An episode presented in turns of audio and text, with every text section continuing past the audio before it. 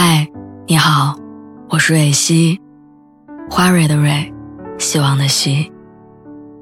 今天你还好吗？你可以在微信公众号和微博中搜索“蕊希”，每天晚上我都会用一段声音陪你入睡。听完今天的故事，祝你晚安，做个好梦。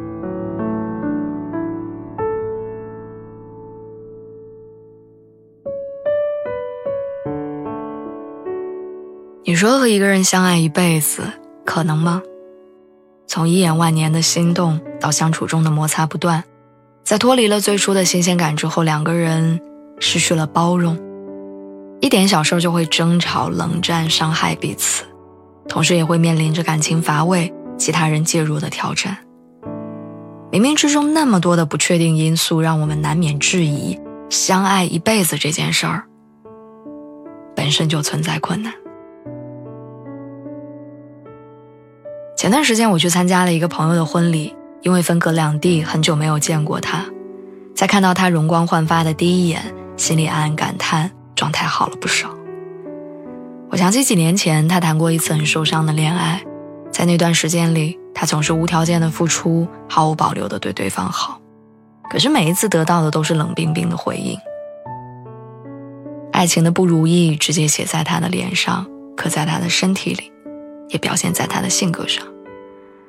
每次见到他，他总是愁容满面，似乎只要谈起男朋友，就有掉不尽的眼泪，说不完的伤心事儿。后来分手的那天，他喝了很多酒，趁着酒劲儿大哭一场。他告诉我，分手是他提的，只因为一个细节。他生日那天和对方一起出去吃饭，原本身体就有些不舒服，可是刚到餐厅，公司又打来电话，让他简单汇报一下工作。她强忍着不舒服，快速处理完工作，期间还不忘照顾男友的心情，安抚着对方。可是没有想到，男生用笔尖儿一个劲儿的在猛戳菜单，眼神中尽是不耐烦。他告诉我说，那一瞬间就像是一盆冰水，从他全身上下浇了个底儿朝天。而如今，她遇见了她现在的老公。对他包容、细心、体贴，在一起的无数个瞬间都让他确定，他和对方能够走完一辈子。我之前看到过一部纪录片，名叫《生活万岁》，里面有一对以卖唱为生的盲人夫妻，尽管日子过得辛苦，两个人也从未见过彼此的模样，但是他们却自得其乐，互相心疼对方，走过二十四年。为了不让妻子淋雨。丈夫的推车里常年背着伞，为了避免妻子在房间里磕磕碰碰，他总是包揽家务，操作着家里大大小小的电器。丈夫说：“虽然我看不见，但只要有我在，就不让你到处去摸，不让你跌倒磕碰。”虽然这个男人拥有的不多，但他总是倾尽所能的想要把最好的留给妻子。或许他并不完美。但他在生活的方方面面都绞尽脑汁，给妻子创造着现在生活条件下最好的浪漫。哪怕日子清苦，家徒四壁，心底里也总是温暖和被关怀填满着。就算有再多的狼狈不堪，生活也总是有奔头。这让我想起我爷爷奶奶那种老一辈儿之间的感情。那个时候的他们物质条件不好。橘子总是论个儿卖，每一次爷爷都会按照家里的人数买五个橘子。